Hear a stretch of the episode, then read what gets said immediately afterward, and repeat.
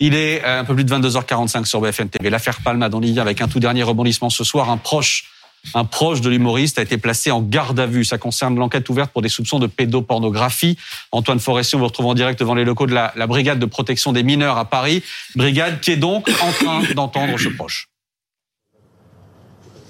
Oui, cet homme, il a été placé en garde à vue car il apparaît sur une vidéo transmise mardi aux enquêteurs, une vidéo sur laquelle celui qui a transmis la vidéo affirme que l'on peut voir Pierre Palmade en train de regarder du contenu euh, pédopornographique. Mais on ignore pour le moment si cette personne gardée à vue est en train de consulter ces images pédopornographiques avec Pierre Palmade sur euh, ces images. Les enquêteurs de la brigade de protection des mineurs tentent de comprendre exactement ce qui s'est passé sur ce volet euh, de l'affaire. Une enquête qui a été ouverte pour suspicion de détention d'images pédopornographiques euh, samedi dernier. Depuis, on le sait, euh, une dénonciation qui a été effectuée par euh, téléphone, un homme qui a appelé les, policiers pour leur expliquer qu'il avait passé une soirée à caractère sexuel avec Pierre Palmade et que pendant cette soirée, Pierre Palmade lui aurait montré cette vidéo avec du contenu pédopornographique. Depuis, les enquêteurs de cette brigade ont effectué plusieurs perquisitions, notamment deux au domicile de Pierre Palmade, le domicile parisien, puis le domicile de Célie Ambière. Ça, c'est une perquisition qui a eu lieu ce lundi. À chaque fois, ils sont ressortis avec des effets personnels appartenant à l'humoriste et notamment euh, des fichiers, euh, notamment du matériel euh, informatique. Les expertises continuent, notamment sur ces disques durs, pour tenter de savoir si on peut retrouver ces fameuses images sur les ordinateurs appartenant à Pierre Palmade. Le parquet de Paris qui communique très peu sur cette nouvelle garde à vue, puisqu'il s'est contenté dans un communiqué de préciser que cette garde à vue pouvait potentiellement être renouvelée. Antoine Forestier avec Jérémy Assal en direct ce soir pour 22h euh, max. Merci à tous les deux. Avec nous ce soir pour en parler, le général Jacques Fondbonne. Bonsoir mon général, merci d'être avec nous. Euh, général de gendarmerie, ancien commandant de la, de la section de recherche d'Orléans. Jean-Pierre Coutron, bonsoir. Merci d'être là également. Addictologue au Centre de soins, d'accompagnement et de prévention en addictologie. Dominique Rizet, évidemment, pour tout remettre à plat, on vient d'entendre l'information ce soir, un proche de Pierre Palmade en garde à vue dans cette affaire de soupçon de pédopornographie. Euh, il faut revenir évidemment à la genèse de cette affaire mhm. euh, pour bien comprendre qui est en garde à vue et, quels sont les soupçons qui pèsent ce soir. Alors celui qui est en garde à vue, c'est un proche de Pierre Palmade. Hein, qui apparaît sur une vidéo qui a été remise à la police par un homme qui s'appelle Tony, mhm. qui habite à Bordeaux. La police est allée le voir là-bas à Bordeaux pour récupérer des vidéos, des contenus, des fichiers euh, qu'il détenait. Et sur ces fichiers, Tony dit qu'on voit, dit à la police, qu'on voit Pierre Palmade et un autre homme qui consulte euh, des images euh, pédopornographiques. Mmh. Euh, cet homme donc a été entendu et puis aujourd'hui, celui qui a été interpellé à Paris, eh bien c'est celui qui est sur cette vidéo. Mmh. Et on ne sait pas encore s'il regarde des contenus pédopornographiques, mais il apparaît sur les images, il apparaît sur la vidéo. Mmh. Voilà. Donc, il est entendu, il est en garde à vue. Sa garde à vue a commencé ce matin, elle peut durer 48 heures. Le parquet l'a dit, d'ailleurs, le parquet a dit, euh, cette garde à vue pourrait prospérer, pourrait euh, mmh. durer plus longtemps que cette simple journée. Visiblement, c'est le cas. Et, et ensuite, la question est de savoir si si Pierre Palmade apparaît, comme le dit hmm. Tony, euh, sur ces images, s'il va être entendu. Voilà. Général Fonbonne, quand vous voyez les éléments que l'on a sur cette affaire-là, euh, spécifiquement, euh, les soupçons de pédopornographie, depuis maintenant quasiment une semaine, avec une audition d'un premier témoin, puis d'un deuxième qui dit quasiment la même chose que le premier, mais qui lui apporte un élément, puis des perquisitions, puis aujourd'hui ce placement en garde à vue d'un proche. La suite, c'est quoi? C'est forcément, à un moment donné, euh, le placement en garde à vue de Pierre Palmade ou pas Si on considère que ben, ce que l'on voit sur les, sur les images ne corrobore pas les témoignages Alors, ben, c'est toute la question. C'est-à-dire que, en fait, le centre euh, de, de, de la problématique dans ce genre d'affaires, c'est la détention ou la diffusion d'images pédopornographiques. Mmh. Ce qui veut dire qu'il faut aller les chercher à l'endroit où elles sont, où elles sont euh, cachées, évidemment, et c'est dans un ordinateur. Donc, euh, c'est maintenant, maintenant, il n'est pas de, de perquisition dans quelque domaine que ce soit où on ne se fasse pas assister de gens qui sont spécialisés dans la, perquisition informatique, parce qu'on a tous des téléphones, des ordinateurs. Mhm. Plus personne n'a un petit calepin que que, les, que les, gendarmes ou les policiers vont trouver.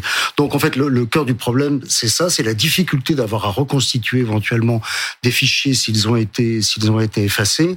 Mais euh, c'est la, question cardinale. S'il y en a, après il y a une qualification qui peut être différente sur la façon dont ces dont, ces fichiers sont utilisés. La simple détention en cours deux ans. Ensuite, pour la diffusion, ça est évidemment plus grave. La diffusion par Internet est, ensuite euh, plus lourdement sanctionnée. Mais vraiment la question fondamentale. S'il n'y a pas de fichier, il n'y a pas d'infraction. Donc, pardon, mais le simple, parce qu'on s'est posé la question tout à l'heure, le simple fait de visionner euh, une vidéo à caractère pédopornographique est répréhensible. Alors, il est répréhensible à partir du moment où l'on considère que le fait de la visionner mmh. entraîne forcément qu'on la détient. Euh, le, je dirais le, le, le, lien est un peu le lien est un petit peu ténu mmh. parce qu'en fait l'article de son euh, de son 227 c'est ça du code pénal, euh, du, du code pénal euh, prévoit que c'est la détention des images ou la mmh. détention en, en, en, vue de leur diffusion qui est répréhensible. Euh, il faut expliquer Dominique Rizet comment vont travailler aussi les enquêteurs quand il y a par exemple mmh. un fichier pédopornographique au cœur d'une affaire. c'est qu'ils vont comparer d'une certaine manière, ce qu'il y a dans les ordinateurs avec une base de données Exactement. dont ils disposent oui. et dans laquelle se trouvent des milliers et des milliers de fichiers à caractère pédopornographique. Oui. On va voir si ça colle. Absolument. L'une des premières bases s'appelait Marina. Mmh. Les gendarmes l'ont beaucoup utilisé. Mmh. C'était un système, voilà, qui avait en mémoire, comme les bases de données d'aujourd'hui, mais qui sont bien plus puissantes, toutes les images pédopornographiques qui sont saisies dans des enquêtes judiciaires, qui sont mises dans cette base. Et ensuite, chaque fichier, chaque photo à une signature numérique. Ce qui permet, quand on branche l'ordinateur qu'on a saisi chez une personne mmh. sur cette base de données, ça lui permet d'aller chercher dans l'ordinateur tous les fichiers numériques qu'elle a en mémoire, qu'elle connaît et qui sont des fichiers numériques pédopornographiques. Mmh. Pour compléter ce que dit Dominique, ça, ça repose en fait sur le fait que ces images euh, sont diffusées des dizaines, des centaines, des milliers de fois. Ce qui fait que les gendarmes arrivent à, à collecter en fait euh, une très grande base de données avec des images qui circulent. Mmh. En fait, c'est un gain de temps. C'est-à-dire que lorsqu'on va expertiser un ordinateur, au lieu d'être obligé de prendre les fichiers un par un, de craquer les systèmes de, de, de, de mots de passe et de les ouvrir, la machine va faire une première sélection. C'est-à-dire celle-là, je la connais, celle-là, je la connais, c'est une vidéo que je connais, et elle va proposer aux enquêteurs une, une masse de, d'une masse de photos, une masse de, de, documents qui vont permettre, c'est ce que je disais à l'instant, de caractériser l'infraction. Je trouve que le, le code pénal est, est, est, pas clair parce que euh, cette, ce fameux article 227-23, il dit le fait en vue de sa diffusion, c'est de ça. fixer, il n'emploie pas le terme de regarder, il dit de fixer des images.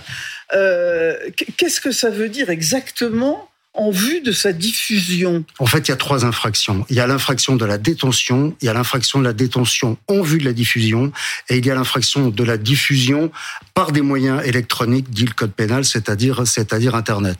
C'est-à-dire qu'on est, on est puni. En fait, plus on s'offre de facilité pour diffuser cette information pédopornographique, mmh. et c'est normal, et plus le code punit lourdement cette... Il y a aussi la consultation.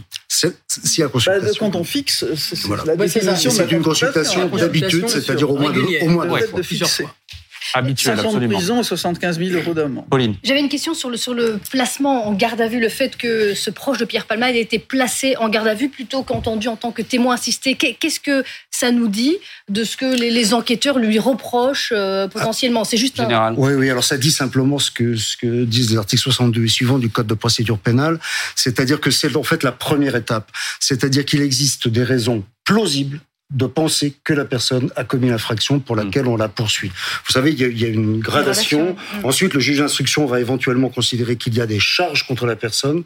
Il va renvoyer ensuite devant une, devant une juridiction de jugement et la juridiction de jugement considérera qu'il y a des preuves contre la personne qui est poursuivie et à ce moment-là, la condamnera ou on aura un non-lieu à l'instruction, ou on aura une relaxe, ou un acquittement dans la cour d'assises. Dominique si Pablo, Dominique. Et si la personne est entendue comme témoin, la police ou la gendarmerie ne peut la garder que pendant 4 heures. C'est ça. À l'issue, elle ressort, elle peut faire disparaître des choses, elle peut appeler des complices, leur demander de faire disparaître des preuves. La garde à vue, c'est 24 heures enfermée, sans téléphone, sans contact avec personne, sauf un avocat. Pablo. Oui, moi je voulais vous faire réagir à ce que disait tout à l'heure euh, l'avocat ancien magistrat euh, Serge Portelli, euh, qui en gros euh, trouvait un peu bizarre la façon dont se déroulait l'enquête et disait pourquoi est-ce que on a commencé en fait par la garde à vue de, des gens qui avaient consulté et pourquoi on n'a pas fait tout ça sans en parler? Parce que ça aurait permis selon ce qu'il disait, hein, ça aurait permis peut-être de capter un réseau, etc. Alors que là, tout le monde, les gens, il disait les gens qui regardent BFM. En clair, on se euh, focalise sur Père Palmade. Voilà, exactement. Et les gens qui regardent BFM, les gens qui regardent BFM et qui sont peut-être détenteurs euh, des images ouais, pédopornographiques qu'ils ont regardées, ils vont tout supprimer. Alors, euh, j'en ai, organisé beaucoup d'enquêtes de pédopornographie. Mmh. Alors, pour une raison finalement assez simple, c'est que la dispersion de la gendarmerie permet d'avoir d'avoir des coups de filet qui sont qui sont pas faciles, mais qui peuvent être très bien organisés. Mmh. Lorsque l'on a, alors Dominique Rizet parlait tout à l'heure des perquisitions sur les disques durs des ordinateurs, mais il y a tout un travail en amont. Il y a notamment un travail de veille, c'est-à-dire qu'on voit passer des fichiers que l'on reconnaît mmh. avec des signatures informatiques particulières. La gendarmerie, sous, le, sous les ordres du général Boger, euh, s'est dotée d'une gendarmerie du cyberespace. Alors déjà, le nom, a, le nom a une certaine allure, mais ils sont 9000 à être capables de travailler là-dessus. C'est pas cosmétique, c'est vraiment quelque chose d'important. Il y a une veille, et à partir du moment où on a cette veille, on arrive à déterminer les liens. Il suffit d'avoir une opération qui soit programmée tel jour à telle heure. On tape à 6 heures du matin, à 6 h 15 on a 10, 20. il m'est arrivé de faire des affaires avec 150 personnes qui étaient arrêtées dans ce cas. fait Ado, 71, une Absolument. Mais là, vous, vous enquêtiez sur des réseaux. Là, on est dans autre chose. Il y a quelqu'un qui dénonce et hum. qui dit, moi, j'ai des vidéos sur lesquelles on voit et qui dénonce des personnes particulières, des personnes en particulier. Il faut y aller tout de suite. C'est vrai que le fait de, de... Ah alors après, il y a peut-être des éléments d'enquête, il y a peut-être des éléments d'enquête qu'on connaît pas, mais c'est vrai que moins l'information se diffuse et moins on donne d'alerte, ah mieux c'est. Dans un domaine où les gens euh, travaillent en réseau pour diffuser des images, on imagine bien qu'ils vont également euh, travailler en réseau pour diffuser des alertes. Évidemment. Bonsoir Arnaud Gallet. Bonsoir. Merci beaucoup d'être en direct avec nous. Vous êtes directeur général de l'association Enfants Présents et cofondateur du collectif Prévenir et Protéger. Vous luttez justement contre la, pédopornographie, contre la pédocriminalité. Euh, on me dit dans l'oreillette que vous réagissez pas mal depuis, euh, depuis un quart d'heure à tout ce qui va être dit sur le plateau. Qu'est-ce qui vous fait réagir? Bah, ce qui me fait réagir, c'est que euh, finalement, on se retrouve dans une situation qu'on connaît malheureusement assez bien, c'est-à-dire que la cyberpédocriminalité, enfin, je dirais les les euh, comment dire les les contenus sont massifs, c'est-à-dire qu'on est avec 85 millions euh, de, de contenus en 2021 euh, et finalement il y a très peu d'actions qui sont menées. Moi j'entends bien tous les moyens dont on parle, sauf qu'en réalité il y a très peu d'actions qui sont menées, donc très peu. en fait, on est vraiment dans une impunité complète par rapport à mmh. ça. Et je pense que voilà, moi, moi c'est ce qui me fait réagir depuis tout à l'heure. Bon, euh, pour vous, euh, quelle doit être la suite euh, dans ce dont on parle aujourd'hui? Bah, La suite, alors c'est compliqué parce que là on parle de l'affaire Palmade. Alors moi j'en sais absolument rien. Ce que je sais néanmoins, c'est qu'actuellement la suite, c'est que si on veut vraiment se saisir au-delà en, fait des, des des actions qui ont été annoncées par Gérald Darmanin en mmh. termes de code de la route, euh, je pense que la suite, ça serait bien d'annoncer des actions en matière de euh, lutte contre la cyberpédocriminalité. En France, on n'a pas assez de moyens. J'entendais effectivement qu'on avait euh, des moyens en France pour lutter contre la cyberpédocriminalité. Bah, je rappelle que la France est le deuxième pays d'Europe qui, comment dire, héberge des contenus cyberpédocriminels et le quatrième au monde. Donc, il faut absolument qu'on avance. Et par ailleurs, on a une législation actuellement au niveau européen européen pardon, euh, qui est en cours et il faut que la France prenne le lead par rapport à ça. Mmh. Et euh, aujourd'hui, euh, on trouve que c'est assez mou et, et, et, vraiment, je pense qu'il faut qu'on s'en saisisse. Et donc, les annonces qui sont faites sur le code de la route, c'est bien. Après, on sait très bien ce que ça veut dire. Ça veut dire que c'est une priorité qui est fixée moment pour les agents de police, pour les agents de la, de la gendarmerie. Sauf qu'au bout d'un moment, il faut des moyens supplémentaires pour pouvoir agir considérablement pour lutter contre la cyberpédocriminalité. Merci, merci Arnaud Gallet d'avoir été en direct avec nous. Général Fonbonne, on a quand même l'impression, dans ce que l'on décrivait ce soir, que les enquêteurs, d'une certaine manière, se rapprochent au fur et à mesure euh, de Pierre Palmade. On parlait de Pierre Palmade tout à l'heure. Euh, il va bien falloir l'entendre à un moment donné, Pierre Palmade dans, ah. dans cette affaire-là De toute façon, euh, si je dirais s'il est cerné par des témoignages, par le fait qu'il soit, alors on n'en sait rien évidemment, mais propriétaire tout simplement des appareils qui ont qui ont hébergé les qui ont hébergé les fichiers, ou simplement qu'ils aient été trouvés dans un lieu euh, auquel il a accès, forcément, à un moment donné, il faut se mettre en face des enquêteurs et puis, euh, et puis répondre ou pas, mais enfin au moins entendre les questions qu'ils vont lui poser. Hum. Et tout à l'heure, l'un des aspects qui était soulevé, c'était dire que ça allait très vite, euh, que l'enquête allait très vite. Et Serge Portelli disait, j'ai vu beaucoup d'enquêtes du même type, du même type, qui allaient beaucoup plus lentement, euh, où il y avait moins de moyens qui étaient mis. Euh, Est-ce que vous aussi, c'est l'impression que vous donne cette affaire-là, ce volet-là euh, Alors, elle, est, elle, est, forcément plus rapide parce qu'il y a un focus médiatique extrêmement important, euh, extrêmement important dessus. Euh, ça va généralement vite. Hein, c'est ce que je disais tout à l'heure, c'est-à-dire qu'à partir du moment où l'on a euh, identifié la personne qui est susceptible d'avoir commis les infractions, c'est une perquisition pour trouver des éléments, euh, pour, pour, trouver des supports informatiques, et ensuite, euh, maintenant, il y a des outils qui sont extrêmement puissants. C'est entre quelques minutes et quelques heures mmh. pour arriver à craquer les systèmes et voir ce qu'il y a sur l'ordinateur et avoir en plus, dans certains cas techniques, la possibilité de savoir d'où ils viennent et quelles sont les adresses IP qu'on peut les transmettre. On vient d'entendre que la France est le deuxième pays pour oui, ça ce genre de cybercriminalité. C'est un chiffre que je ne connaissais pas. C'est un, euh, pardon, c'est un chiffre qui est beaucoup revenu cette semaine. Euh... Pour la lutte contre ou pour non, euh, non, non, le, non, non, c'est en fait c'est dans l'hébergement. Voilà, c'est les, les ah, pays qui hébergent le plus. Alors, on fait partie des pays qui hébergent le plus de contenu pornographique. Elles sont tournées en France ou elles sont tournées dans des pays étrangers? Non, il y en a beaucoup qui sont tournées à l'étranger. D'ailleurs, ce que disait Dominique Rizet tout à l'heure, le, le, le, le, CNEP, le Centre national d'analyse des images pédopornographiques, fait des rapprochements, des rapprochements, par exemple, à partir d'objets ménagers, mmh. à partir de prises électriques, à partir de choses qui sont caractéristiques de certains pays. Euh, on se rend compte que c'est beaucoup mmh. malheureusement tourné à l'étranger et avec des choses abominables, avec des parents qui louent, qui, qui prêtent, qui, qui vendent mmh. leurs enfants pour ces pour ces gangs qui sont des gangs organisés.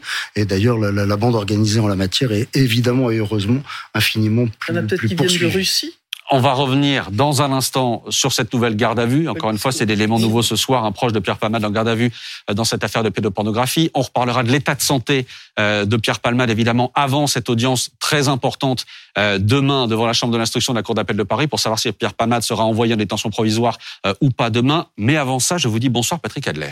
Bonsoir. Merci beaucoup d'être avec nous euh, ce soir sur BFM TV. On a voulu vous inviter après avoir lu un message que vous avez posté, un long message que vous avez posté sur Facebook. Vous y racontez le début de votre carrière d'humoriste, d'imitateur, aux côtés de Pierre Palmade, ouais. dans la classe. Certains d'entre nous s'en souviennent. C'était sur FR3 à l'époque, fin des années 80, début des années 90. Vous fréquentez beaucoup Palmade à cette époque. Mmh. Euh, vous avez tenu à écrire un message dans lequel vous racontez à la fois votre tristesse, votre colère aussi, euh, votre empathie pour les, la famille de, euh, des personnes qui ont été blessées, et vous dénoncez aussi l'hypocrisie de certains euh, dans le milieu du spectacle. On va parler de tout ça évidemment euh, euh, ce soir, mais d'abord, est-ce que vous pouvez nous raconter dans quelle situation, dans quel moment vous rencontrez Pierre Palmade et comment est-ce que, à l'époque, votre amitié débute?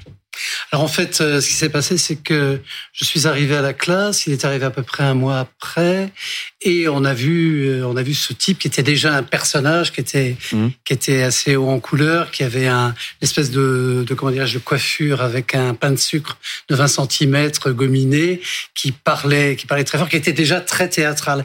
Et je et il était assez intrigué par le fait que je, je sois un imitateur de femmes. Mmh. J'étais le premier après Claude Vega à avoir pris ce, à m'être engouffré dans, dans cette brèche.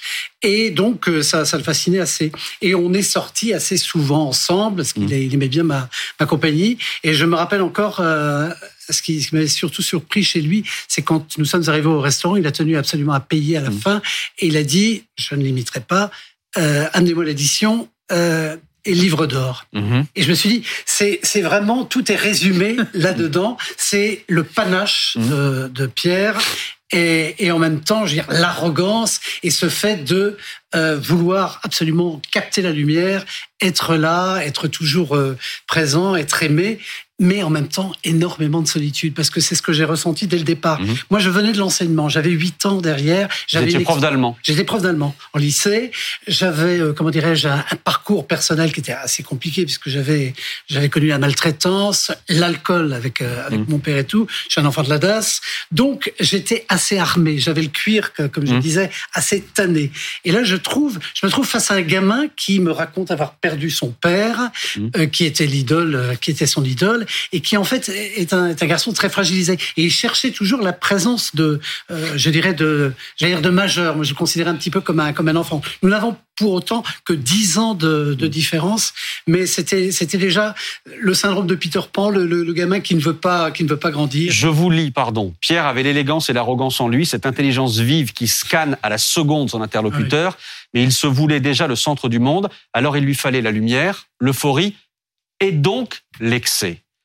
Les excès, c'est dès le départ Les excès, c'est dès le départ. C'est-à-dire qu'il y avait une chose qui était, qui était redoutable, c'est qu'il n'assumait absolument pas son homosexualité. Mmh. Et il arrive à Paris, il, le petit provincial arrive à Paris, il découvre ce monde, mmh. il découvre ce monde de fête. Alors au départ, effectivement, c'était assez festif. On se retrouvait tous au Banana Café et euh, effectivement, on chantait, on faisait des bœufs avec Muriel Robin, Catherine Lara et tout. Sauf que il se passait quelque chose à l'étage euh, en dessous ou et également dans les toilettes, c'est qu'il y avait de la schnouf. Mmh. Il y avait, il y avait de tout, tout le monde. C'est un petit peu la, la, raison pour laquelle je, je, je m'inscris en faux contre les mes, mes, mes petits camarades parce que je veux dire que tout le monde savait et tout le monde prenait. Évidemment, si personne ne prend position aujourd'hui, c'est qu'il y en a beaucoup qui avaient le nez dans la poudre et euh, ou alors effectivement il y, a, il y a un effet de sidération mmh. suite à, ce qui s'est passé et peut-être aussi de euh, de conclusions euh, qui, qui vont arriver de, de, cette, de toute cette époque-là où, où tout le monde en a pris euh, plus ou moins. Mmh. Et vous?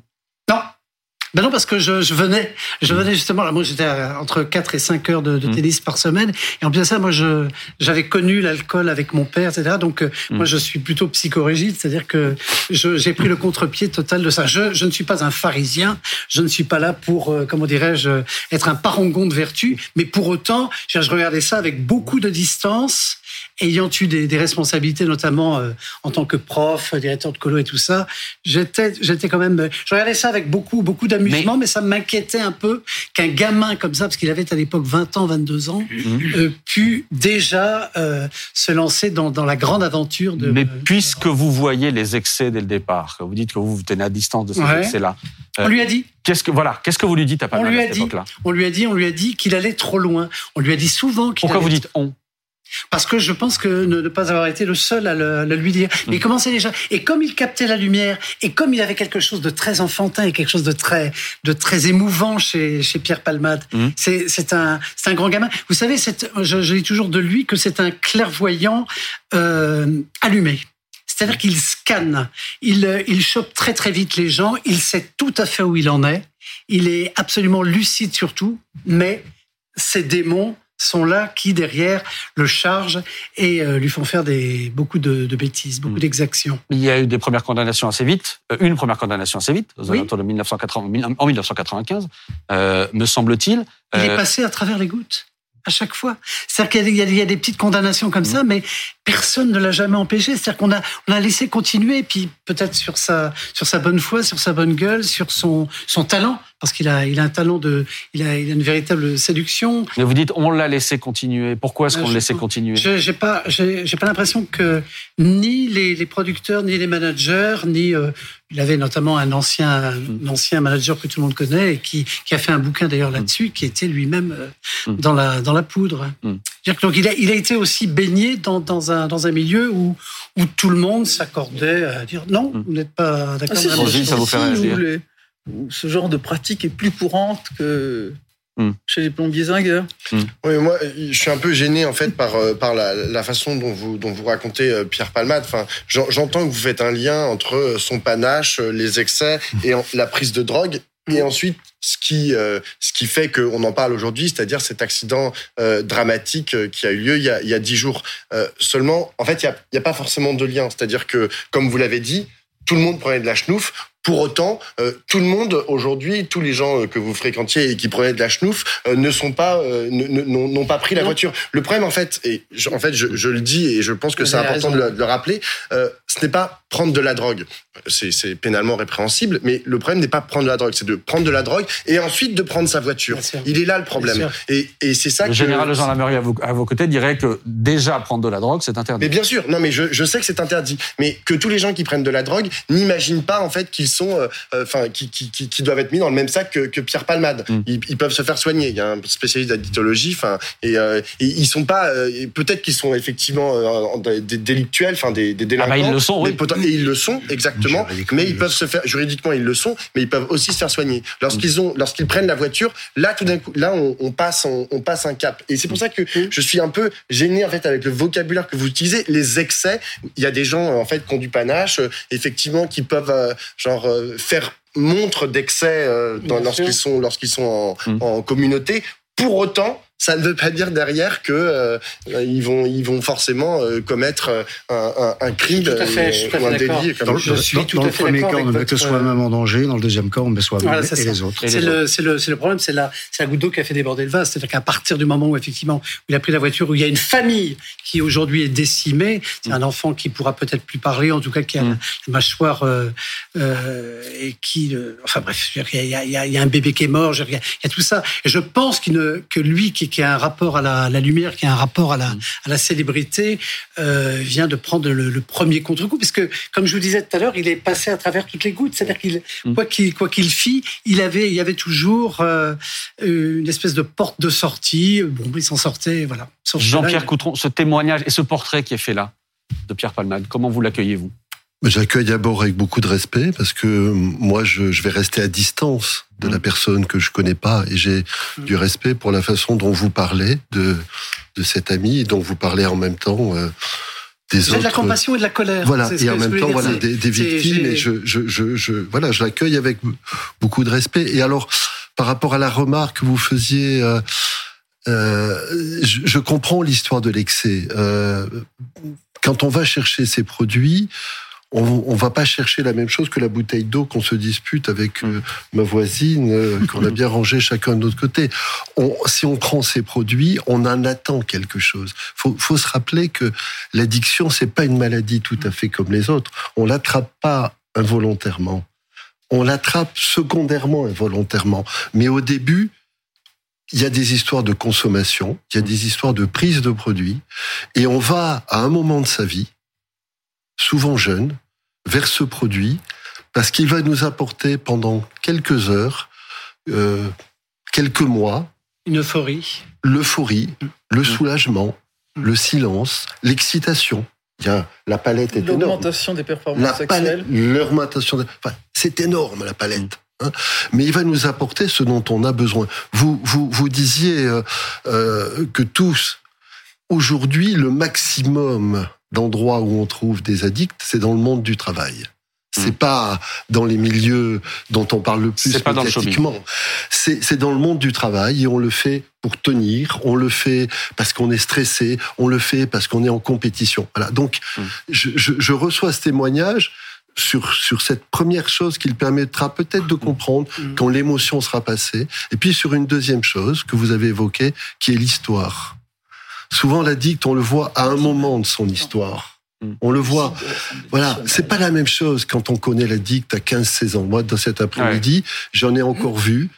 C'était la première fois que les parents les accompagnaient. Euh, voilà, c'est il y a 15-16 ans, c'est les premiers produits. Et puis, on, certains, on les voit à 20-25 ans. Mm. C'est euh, le milieu étudiant, l'entrée dans... Et puis certains, on les voit aux alentours de la trentaine, l'entrée dans la vie familiale. Et puis, il y en a ils passent ces étapes-là, et puis vous les retrouvez.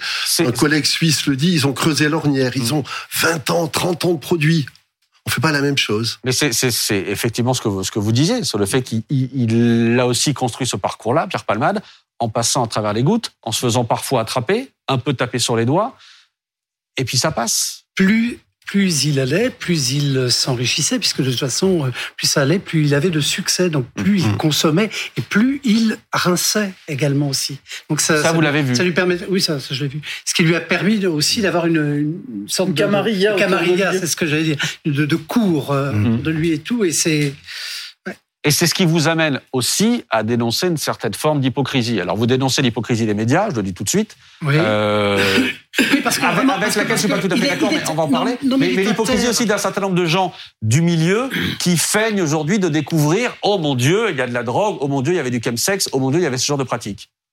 Oui, parce que c'était c'était déjà très très connu à l'époque. Il y en a, quelques, uns qui avaient déjà le, le nez dedans et personne et aujourd'hui personne personne n'a réagi. En fait, moi j'ai réagi suite à, à, la réflexion de plusieurs journalistes qui ont dit mais que font les artistes, que font ceux qui l'ont connu euh, peu ou prou en tout mm. cas, mais qui, que, que font-ils et tout? Et c'est à ce moment-là que j'ai pris ma plus belle plume et que je me suis mis à écrire un truc où honnêtement, je ne m'attendais pas à ce mm. qu'il fût aussi euh, viral, puisque d'ordinaire, j'écris euh, mm. plutôt sur des spectacles que je vais, que je vais voir régulièrement.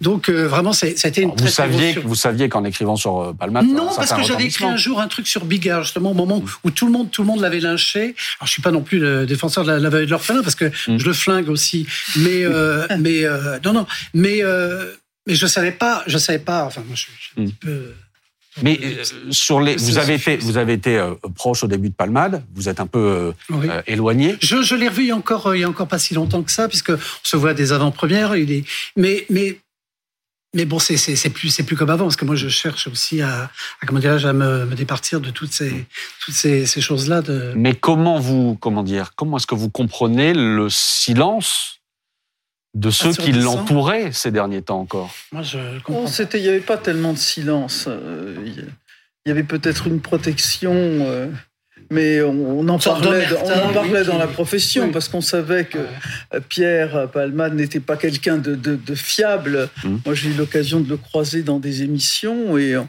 savait qu'il pouvait être bien ou pas bien, que s'il venait, c'est qu'il était bien, et que s'il venait pas, c'est qu'il n'était pas bien. Il était, il était séquentiel. Moi, j'ai vu un soir où il m'a invité à, dîner. Il m'a dit on, Tu vois mon spectacle, après on mange ensemble. On a mangé ensemble. Il a rencontré Dorothée. Tout de suite, s'est tourné vers elle. Il a passé, le repas avec Dorothée jusqu'à aller à sa table, à finir dessert. J'ai payé mon écho. Je lui ai dit Je pars. Il m'a dit J'espère que tu as passé une bonne soirée. Je dis Oui, mais c'était pas ce soir. Il s'est marré. Vous, vous, il marré. Vous qui connaissez bien. C'est comme ça. Oui on a l'impression qu'il aime, il aime, il aime qu'on l'aime, quoi. C'est oui. ah bah, une bonne ah personne. avant, cette série-là, c'est une bonne personne. Mm. Comment est-ce qu'il, comment est-ce qu'il vit, comment est-ce qu'il peut vivre ça, à votre avis? Je sais pas. Il a toujours besoin de monde? Il a besoin, besoin d'être, d'être entouré. Euh, Mais comment est-ce qu'il vit cette détention, à votre avis, vous qui le connaissez Ça, c'est difficile.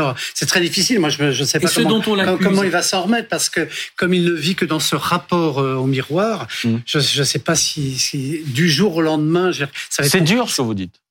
Mais oui, évidemment, pardon, évidemment, il, y a des accusations lourdes qui pèsent sur Pierre Palmade. Il y a des soupçons qui s'additionnent, etc. on en a parlé, euh, on en a parlé ce soir. Mais c'est, oui, mais enfin des, des, soupçons. Je veux dire que tous les jours, il y a quelqu'un qui arrive, comme par hasard, un ancien amant, un tapin, etc., qui subitement découvre des images pédopornographiques. Vous savez, on peut très bien l'avoir chopé un soir où il était dans un état second, faire une vidéo et on voit Palmade en train de regarder ça. ça, pour le coup, on, pour le coup, on n'en sait rien. Et on en parlait juste avant. C'est le début. C'est le tout début de c'est tout. Mais l'accident, c'est. L'accident Quand il va sortir dans la rue, le regard hmm. des autres, les gens, ceux qui l'aimaient, qui venaient vers lui. C'est très, très compliqué. Hmm. Très, très compliqué. J'ai essayé de, de voir des, des, proches à lui, notamment des, producteurs et tout. C'est hmm. très, très compliqué. On a retiré sa statue du musée Grévin. Ce qui n'est pas bien. Ah. Ce qui n'est pas bien. Écoutez, on en est aujourd'hui à une époque où on déboulonne les statues à tout niveau. Demain, Monsieur Sarkozy, j'en sais rien. On va peut-être pas faire des comparaisons hasardeuses. Non, non, non, non, non, mais je veux dire par là, on va pas enlever une statue dès lors que quelqu'un est appréhendé ou dès, dès lors que quelqu'un euh, va en prison. Je trouve. C'est pas raison. C'est pas. Non, je sais que comparaison n'est pas raison, mais aussi pour vous dire, je veux dire que, voilà, du jour au lendemain, hop, on, on enlève la statue. Je trouve ça scandaleux. Je vous cite encore. Vous dites dans votre message que vous avez de la compassion. Euh, vous dites aussi, j'ai aussi une forte colère face au comportement inconséquent d'un puéril, d'un puéril Deus ex machina qui se crut un temps invincible, au-dessus des lois et aujourd'hui engendre le drame. Est-ce que pour vous, il y avait quelque chose d'inéluctable là-dedans d'une certaine manière? Pense, oui. Je, je, l'ai pensé. Je me suis dit jusqu'où, jusqu'où va-t-il aller? Et, et, un jour ça finira mal. Mais on se l'est, on s'est tous dit. Roselyne, vous qui le connaissez également, je pense que vous avez, vous êtes fait la, la même réflexion. Je veux dire De toute façon, pour ceux qui connaissent euh, ce, ce, ce genre de, de, de, maladie, parce qu'il faut parler de, c'est un malade, de maladie. Euh, on sait très bien que ça se termine mal, parce que en fait, quand euh, on est en état d'addiction, on a, on a des rémissions et on est malade toute sa vie, parce que le choc a causé dans la physiologie l'addiction et les bénéfices immédiats qu'on en a retirés font que pardon, je parle devant un spécialiste qui est beaucoup plus mm. capé que moi, mais que les bénéfices immédiats qu'on a, on a, on a retirés, on en a inéluctablement la nostalgie. On a la même chose avec la maladie alcoolique, où on sait très bien que c'est un combat de tous les jours et qu'on n'en est jamais débarrassé. C'est la même chose dans, les conduites, dans toutes les conduites addictives. le plus souvent, le plus souvent, comme le disait Monsieur Fonbonne, c'est soi-même en fait que l'on que l'on mm. blesse. Et quand vous dites que ça peut arriver au drame euh, le plus souvent vous savez le nombre de stars qui sont qui sont mortes euh, à, à, divers âges d'ailleurs euh, parce qu'ils consommaient beaucoup de drogue le plus souvent c'est à eux-mêmes qu'ils ont fait du mal parfois aussi un peu à leur entourage. Mais là on est dans mm. on, sort en fait on, exactement d'un coup il y a eu des blessés et, et des et des vies qui ont été enlevées. le, club, le club des 27, c'était à ça que je pensais. Le club des 27, il y a que eux-mêmes qui ont fait souffrir. Voilà, ce sont Sauf que lui, il a deux fois 27. Hmm. Jimi Hendrix. Évidemment. Il y a, vous parliez à l'instant, vous parliez de la solitude, vous parliez de l'argent. Je voulais qu'on aborde ces points-là. Sur l'argent, vous disiez, vous disiez, il a de plus en plus de succès, de plus en plus d'argent. Hmm. Donc, je vous cite, il a pu arroser euh, un certain nombre de personnes autour de lui. Est-ce que c'est aussi une explication qui fait que, comment dire, que le système autour de lui ne l'a pas arrêté parce qu'il y avait des spectacles à assurer, euh, des tournages, des pièces, etc. Euh, à, assurer et qu'il y avait un certain nombre de gens qui pouvaient vivre aussi autour de lui de tout ça. Évidemment. J'ai vu un reportage il y a pas longtemps de mon metteur en scène préféré Jean-Luc Moreau mmh. qui racontait qu'à la première répétition il n'était pas venu, il a dit ça c'est pas possible et tout mmh. et il lui a demandé 100 balles pour aller acheter euh, voilà. Et euh, je ne sais pas si c'est son producteur, son manager, etc. lui dit Vous inquiétez pas, on vous remboursera. Mm. Et il était absolument stupéfait de. Sauf que j'ai vu ce témoignage de Jean-Luc Moreau. Vu, oui. Je l'ai vu. Mm. Jean-Luc Moreau dit effectivement, la première répétition, c'est une catastrophe oui. Euh, parce qu'il ne vient Mais pas. Après... Mais une fois qu'on ah l'a chopé mm. et qu'on lui a dit c'est terminé, après, il a filé droit et il a assuré les représentations, etc. Tout à fait. De même qu'il a, il a fait quelque chose qui était magnifique, c'est qu'au départ, il était très auto-centré, one-man show, régulier, mmh. Mmh. brillantissime.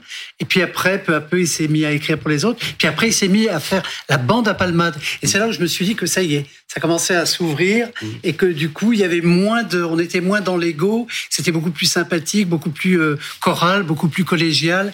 Et, euh, et j'étais assez content pour lui. Malgré tout, non. Parce que du coup, il avait, à partir de ce moment-là, il avait, il avait tout un, une, une enveloppe, une couverture autour de lui de, de, gens. Euh. Sauf que. Sauf que. Ils sont partis, mm. d'une certaine manière. Mm. Cette protection-là, cette, protection cette couverture dont vous parlez, elle a volé à un moment donné. Mm. Ouais. Vous parliez aussi de cette solitude. Vous disiez, il était toujours très entouré. Euh, et en même temps, c'était quelqu'un de fondamentalement seul. À quoi vous l'avez vu À quoi vous l'avez senti Comment est-ce que lui en parlait de ça? Je l'ai vu draguer. Je l'ai vu draguer, je l'ai vu rentrer seul, et puis je l'ai vu se bourrer, puis payer des verres, et puis rentrer avec euh, rentrer mm. avec quelqu'un. Donc il y a une forme de, de comment dirais-je, de, désenchantement euh, dont il était absolument absolument conscient, parce qu'il avait il avait, je crois, quelques quelques mm. complexes euh, physiques et et du coup, euh, bon, ben, il s'offrait des escortes, il s'offrait mm. des. Et il en parlait assez librement. Et il en parlait assez librement. C'est quelqu'un qui a toujours été à livre ouvert. Je veux dire, il n'a pas, il a pas triché, euh, Pierre. Mais j'ai l'impression que pendant 30 ans, il a, il a, il a dressé un tableau de lui. Enfin, en même temps, il a, c'était un appel au secours. Parce qu'il disait, il disait, je me drogue. Mm. Il, a, il a fait combien d'émissions comme ça? Il a fait un bouquin là-dessus. et malgré tout, je sais pas, personne. C'est aussi ça, pardon, Jean-Pierre Couton, qui perturbe dans ce parcours-là c'est que, comme le dit Patrick Adler, il y a eu un certain nombre d'appels au secours. Mmh. Il y a eu un certain nombre de témoignages venant de Pierre Palmade directement où il parlait, mais sans aucun filtre, euh, que ce soit dans des livres, que ce soit dans des dépositions face à des enquêteurs. Euh, et pourtant, ça ne s'arrête pas. Alors, ça s'arrête. Bah, euh, c'est difficile de le dire ce soir, mais il y a beaucoup d'addicts mmh. qui s'en sortent. Il y a beaucoup d'addicts qui arrêtent leur parcours, qui arrêtent avec des modes différents, avec des sorties différentes, hein, que ce soit dans l'alcool, que ce soit dans l'héroïne, mmh. que ce soit dans la cocaïne. Voilà. C'est pas la, la, pathologie la plus facile à traiter parce qu'elle emboîte des domaines personnels, des domaines physiologiques, des domaines sociaux. Vous l'avez très bien décrit dans le témoignage que vous portez, mais c'est pas non plus zéro résultat. Mmh. Mais oui, oui, il y a un certain nombre de personnes avec lesquelles on se retrouve régulièrement à des étapes différentes. On pense avoir réussi à accrocher quelque chose et ça ne tient pas. D'où une des choses qui sont dites par vous deux, d'où le fait qu'aujourd'hui on accompagne le, le travail pour soigner l'addiction d'un travail sur la réduction des risques. Et quelque chose qui a été défaillant dans cette histoire et dont on devrait se mobiliser, c'est le travail de réduction des risques. C'est-à-dire que il nous arrive, dans mon travail, il m'arrive de dire régulièrement à des usagers, mais Là, c'est plus de moto, c'est plus de, tu mm. prends plus ta voiture. Euh, si tu vas faire, je, je moi, j'ai, on a chacun nos métaphores. Je dis, si tu vas faire de la plongée sous-marine, tu prépares ta plongée. Si tu vas t'immerger pendant X jours, parce que voilà. Et contrairement à ce qu'on peut croire, il y a des personnes qui ne pourront pas le faire. Aucune solution mm. marche à 100%. Mais il y a un certain nombre d'addicts qui sont tout à fait capables d'entendre ce discours. Et qui vous écoutent. Et c'est pas qu'ils m'écoutent moi, mais qui qui se l'approprient, qui se l'approprient. Ils ne peuvent pas lutter. sont accompagnés aussi. Voilà, ils ne peuvent pas ah bah lutter. Alors, c'est là qu'on retrouve aussi des choses dont vous avez parlé, l'entourage. Beaucoup de notre travail, parfois, va être de mobiliser l'entourage pour qu'il ait, avec cette personne, des objectifs réalistes. C'est un peu techno de le dire comme ça à cette heure-là par rapport à l'émotion que vous y mettez. Mais voilà, je, je, je peux voir parfois le, le, conjoint, on peut voir les parents, on peut voir et un dire ami proche. voilà un ami proche et dire là dans les six mois ou dans l'année qui vient, c'est pas c'est pas le résultat de l'abstinence qu'on va viser. Ce serait de monter la demander de monter la napurna à quelqu'un qui a les jambes cassées. Mais on va lui demander et on va se mobiliser pour éviter l'accident grave pour lui ou pour les autres. On va se mobiliser pour laisser des chances à ce que le processus thérapeutique reprenne un peu plus tard. Et là, il y a des entourages qui sont parfois aidants, il y a des entourages qui sont parfois pas très. Et pour autant, vous, et pour autant, vous, addictologue, euh, vous savez aussi qu'il n'y a pas de d'ersatz, il n'y a pas de, méthode de substitution la cocaïne, d'après ce qu'on dit. Il n'y a pas de méthode de substitution, mais la réduction des risques, c'est pas uniquement les traitements de substitution. C'est aussi se dire, je prends pas ma voiture le jour où j'ai bu, je me mets dans un lieu où je ne tomberai pas, mmh. où je me ferai pas mmh. mal si je prends des produits qui me déséquilibrent. Je suis avec des amis euh, qui me calmeront si je prends un produit euh, qui me fait un peu vriller dans la tête. C'est-à-dire, c'est ce n'est pas résumé au traitement de substitution. Il y a bien d'autres outils et justement, on voit qu'on est focalisé sur un ou deux, une, ou deux images un peu caricaturales de la réduction des risques et qu'on n'a pas suffisamment rediscuté la, totalité de ces outils. Mais il avait fait ce travail en allant à la campagne. Mmh. Mais oui, cette maison qui était déjà une première mmh. étape en laquelle on croyait beaucoup. Mmh. Puis en fait, il a, il a pris il y a quelques mois. Il y avait eu ce travail-là, il y avait le fait qu'il avait participé euh, à des cures de désintoxication. au bout de quelques jours. Hein, La première, elle est partie au bout de trois jours, je crois, et la deuxième au bout de trois semaines. Oui, même pas, même pas. Même pas Une dizaine de jours. Ouais.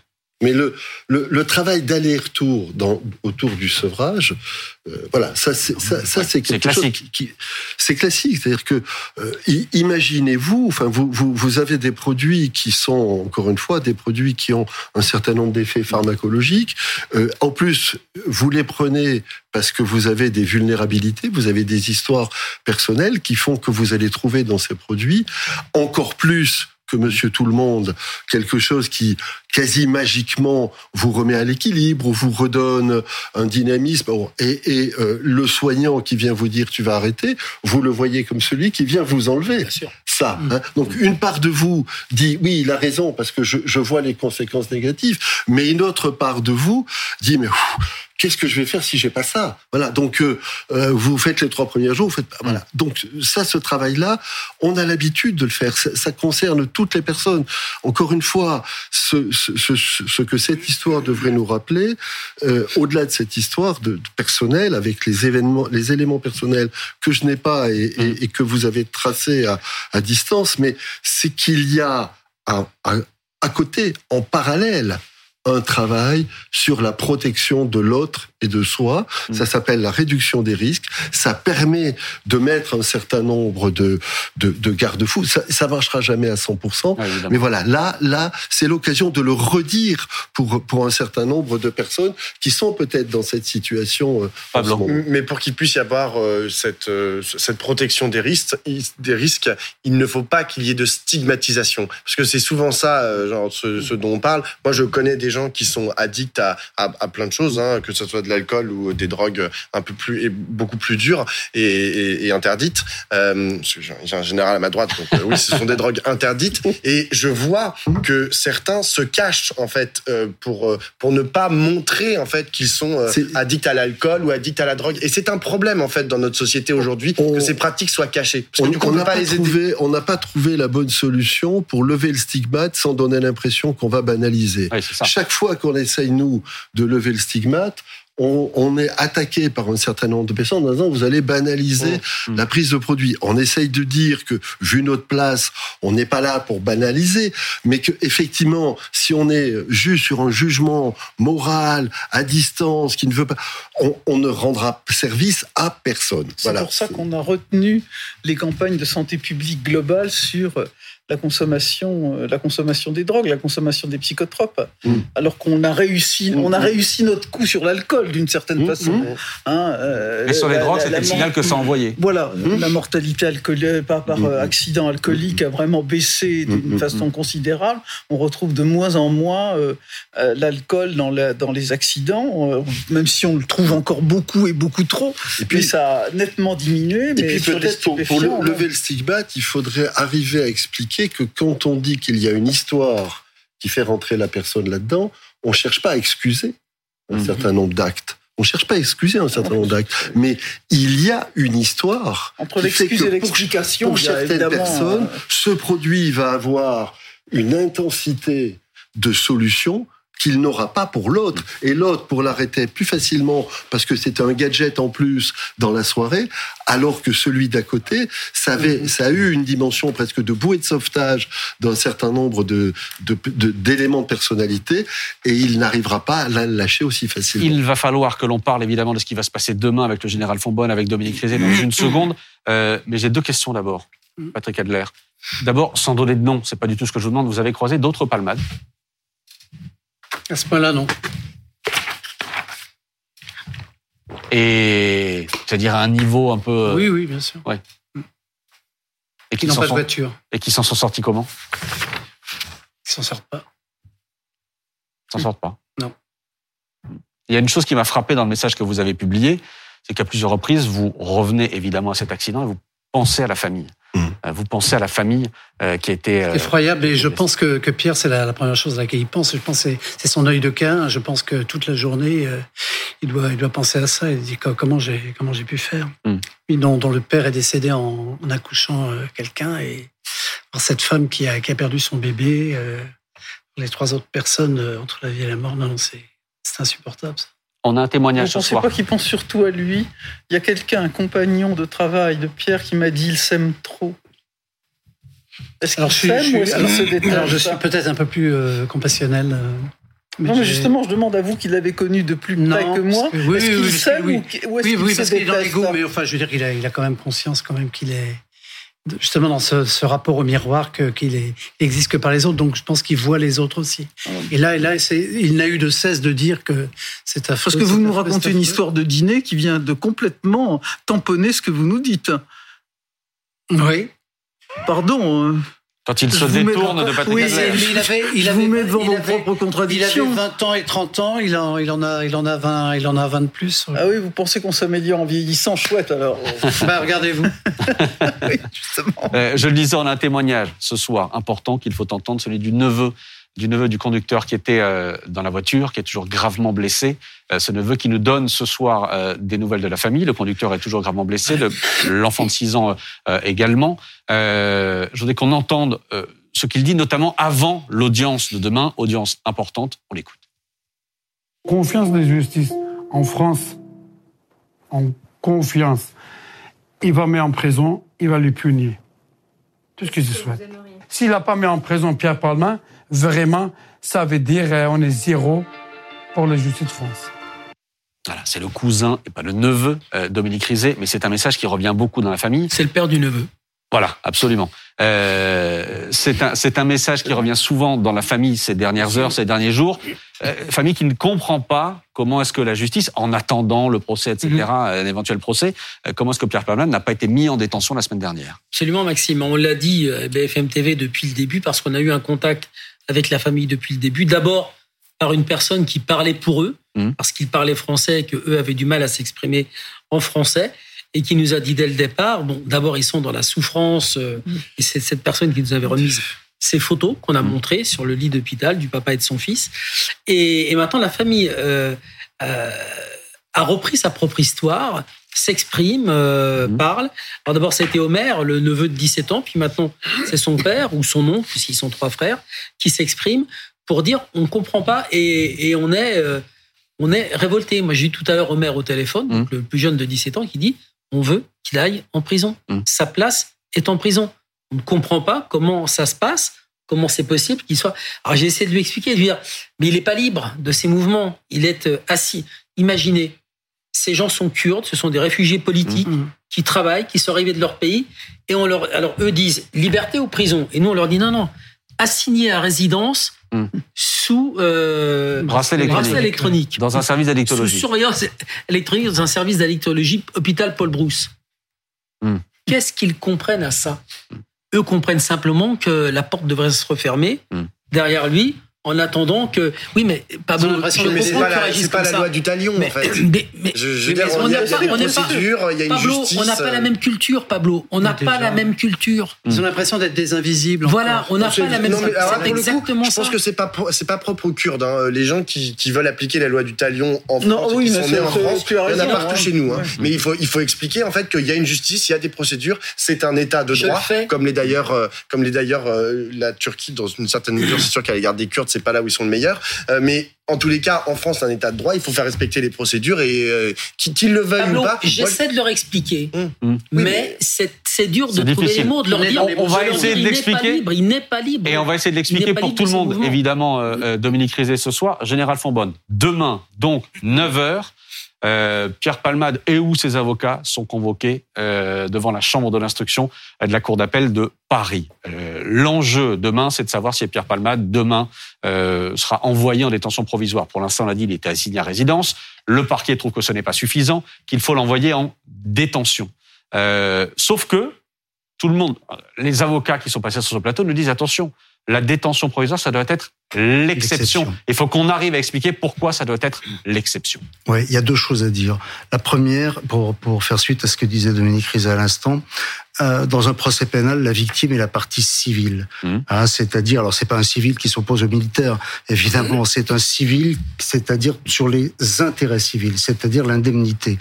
Je dirais, il est humainement tout à fait normal que des gens dont on a tué des membres de la famille fasse une comparaison en disant moi mon fils ma, ma, fille quelqu'un qui m'est proche est mort. Mmh. euh, en quelque sorte il a pris perpète. Euh, et cette personne maintenant est en liberté sous un régime juridique qui est effectivement assez assez assez assez sophistiqué. Euh, on est effectivement dans un système de droit et pas dans un système de vengeance. Et c'est pour ça que de tout temps la victime a toujours été la, cinquième roue de, mmh. de, de, de la justice si j'ose dire. Sur la question procédurale euh, c'est un, un système à deux éléments. Vous vous souvenez peut-être qu'avant la réforme de 1995, c'était le juge d'instruction qui inculpait la personne, hein, in culpa, qui la mettait dans la peine, et euh, qui à la fin de l'entretien, disait bah, écoutez, madame, monsieur, ce soir, vous allez dormir en prison. Mmh. On a, avec, cette, euh, avec la réforme de, de, de 2001, créé un juge des libertés de la détention, c'est-à-dire que le juge d'instruction met la personne en examen mmh. et ensuite propose en disant je vais demander contre vous un écrou et on va devant le JLD et c'est un petit procès. Tous les directeurs d'enquête euh, mmh. sont allés, on amène la personne, il y a le procureur de la République, il y a son avocat, il y a le président, le JLD et il décide le parquet où la personne a la possibilité de faire appel de cette décision, comme dans ce cas-là, si elle considère que la peine, en quelque sorte, la mesure temporaire qui a été prise n'est pas suffisante. parce que ça n'est pas une peine, ça n'est pas encore une peine. C'est une mesure de sûreté, en mmh. fait. C'est-à-dire que on va rediscuter demain dans les mêmes termes et avec les mêmes faits. Mmh. La question est de savoir effectivement s'il y a une nécessité absolue à cette détention. Comme le disait Dominique Rizet à l'instant, c'est l'exception. On va mettre quelqu'un en prison si on a peur qu'il s'en aille, qu'il s'en mmh. aille à l'étranger l'étranger, qu'il fasse disparaître des preuves, qu'il puisse faire la subordination de témoins parce qu'il va faire des pressions sur des gens pour avoir des faux témoignages. Qu'il recommence son délit? Qu'il recommence son délit ou qu'il y ait, et c'est peut-être là le seul élément qui risque de, de, jouer, qu'il y ait un trouble manifeste à l'ordre public. Mmh. On, en, on est en matière euh, délictuelle. On est en matière correcte. Donc il n'y a pas trop l'ordre public. Cette ne marche que pour les crimes. Voilà, mais euh, est-ce que c'est pas on un élément cette semaine, hein. Oui, oui, mais ah est-ce que bah, c'est pas un élément qui va quand même jouer C'est le retentissement médiatique. C'est ça, avec la vertu de l'exemple. Et la vertu de l'exemple en matière pénale, c'est pas forcément une bonne solution. On juge des infractions pénales, mais on juge les gens qui les ont commis et on, qui les ont commises, pardon, mais on juge pas les gens qui les ont commises à l'aune de ce que la société Imaginez, Jacques, on, parle. Et vous êtes un général de gendarmerie et un prof de police judiciaire. Vous vous êtes occupé de la formation de. Si les parents nous écoutent, là, ils comprennent rien. Non, mais c'est Nous, on a compris et pourtant, vous êtes clair. Mais notre droit, et tant mieux, on est une démocratie. C'est tellement compliqué et difficile à expliciter. Pas évident hein, pour eux de comprendre. Demain, eux, ça va être prison, pas prison? Mais je crois que de toute façon, la souffrance ne comprend rien. C'est normal. Mm. On, on, est dans une situation de, de sidération dans laquelle on ne peut, on ne peut pas comprendre mm. quelques règles de droit que ce soit. Mais euh, mm. la règle, c'est la règle. La détention doit être l'exception lorsque l'on ne peut pas s'en passer. Regardez maintenant ce qui se passe. On voit tous dans les films policiers les gens qui arrivent devant les cours d'assises entre deux policiers ou deux gendarmes avec les menottes. Maintenant, il y a des gens qui se présentent librement devant la cour d'assises, qui s'assoient euh, sur le banc des accusés et qui suivent leur procès et qui, le soir, lorsque l'audience n'est pas terminée, rentrent chez eux. C'est quelque chose qui, culturellement, mm. euh, est, complètement nouveau, même dans notre système juridique. On imagine ce que c'est dans des, dans, des, dans des pays où, le, je dirais, la brutalité de la procédure n'est pas la même que chez nous. J'ai l'impression que c'est assez rare quand même qu'on voit un, un, type aller euh, en soins, mm. en soins intensifs, hein, j'ai l'impression. Dans, dans, le service d'électologie Oui. Oui, effectivement.